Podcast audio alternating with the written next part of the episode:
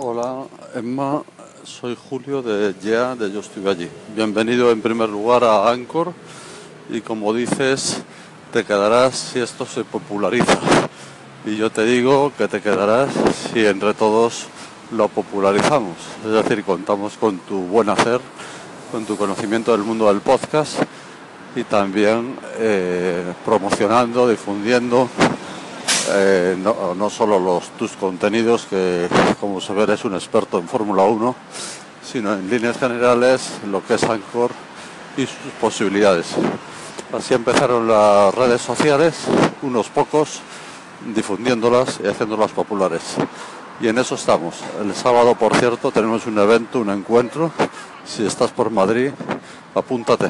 Contamos contigo. Un abrazo y bienvenido.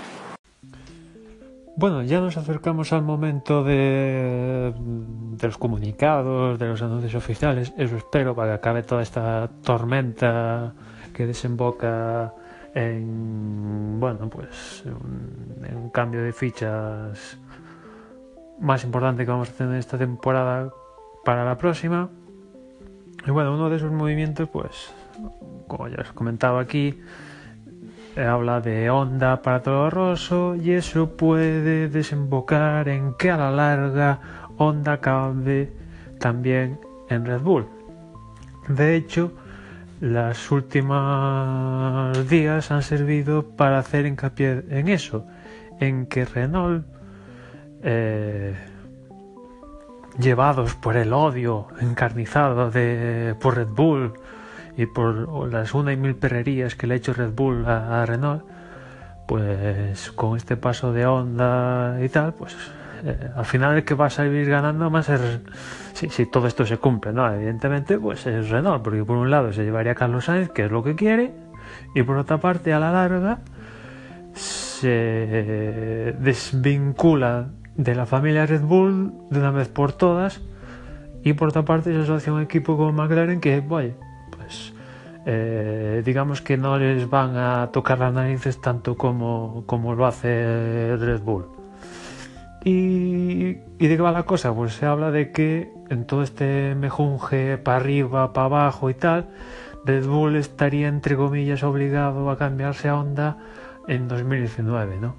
Claro, lo ves con la perspectiva de hoy, donde el motor no es el motor necesario para luchar por, por, por algo, tan siquiera, y después esto, a ver, esto es una debacle, ¿no? Ya no solo porque supondría un acabose para Red Bull, sino es que perderían a dos pilotos que están tocando a la puerta de Red Bull de que, oye, el coche para los próximos años tiene que dar más, si no me piro y busco acomodo en otro equipo, ¿no? Con lo cual esto sería un desastre absoluto por parte de, Red Bull. Pero claro, mirándolo con futuribles y, y mirando en la bola de cristal, pues eh, algún día, si Honda sigue en la Fórmula 1, dices algún día Honda va a acertar y a base de fracasos, algún día acabará teniendo un éxito. Vete tú a saber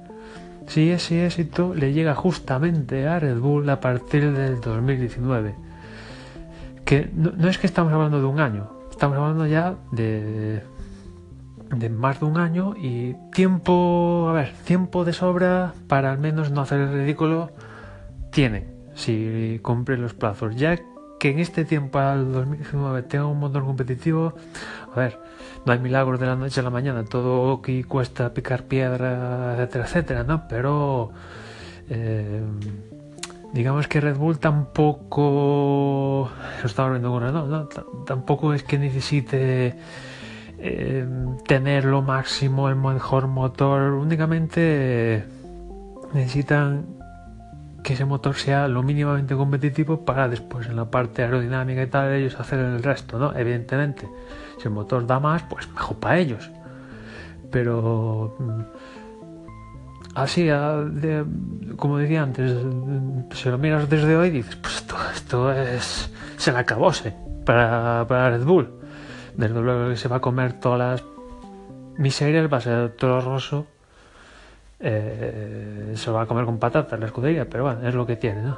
Eh, como digo, a día de hoy pues no pinta bien, pero hablando de 2019, ahora mismo estamos acabando el 17, puede cambiar la, la cosa, ¿no? Me acuerdo en su momento cuando Hamilton anunció que se iba de McLaren y fichaba por Mercedes, que en aquel momento McLaren, bueno, eh, Hamilton en McLaren aquel año tenía un coche ganador, que a veces fallaba por fiabilidad y tal, pero tenía un coche súper competitivo, incluso más que el Red Bull de, la época. Y en cambio el Mercedes, pues eh, a Schumacher le costaba a Dios ayuda estar ahí arriba. Rosberg, pues sí, superaba a Schumacher, pero también era un coche que, pues que, que digamos que, que soñaba bueno, y el final abrupto es que me estaba avisando aquí Anchor que, consumía ya el ciclo de 5 minutos. Pues eso, al final, que, que veremos en el futuro eh, y, juzgaremos en su momento, ¿no? Como cuando Hamilton se pasó a Mercedes, que al final a la larga pues ha sido, ahí en la rueda de prensa de Singapur le preguntaban si ha sido el, una de las mejores decisiones de su vida deportiva, estoy seguro, ya no conozco en profundidad la vida de Hamilton, pero deportivamente el movimiento de McLaren a Mercedes ha, resumido en que, pues eso, eh, pues ahora mismo tener el récord de poles, tener una buena cantidad de victorias, ir en camino de su cuarto título mundial, bueno, en fin, que no se puede quejar. Y ya por otra parte, ya que estoy, eh, dar las gracias a, a Julio, ¿no? Por, por la bienvenida mediante ese calling y sí, la verdad es que tiene razón. Eh, si, las dos partes ponemos su parte, pues irá mejor para ambas. Y nada más, ya nos escuchamos en la próxima.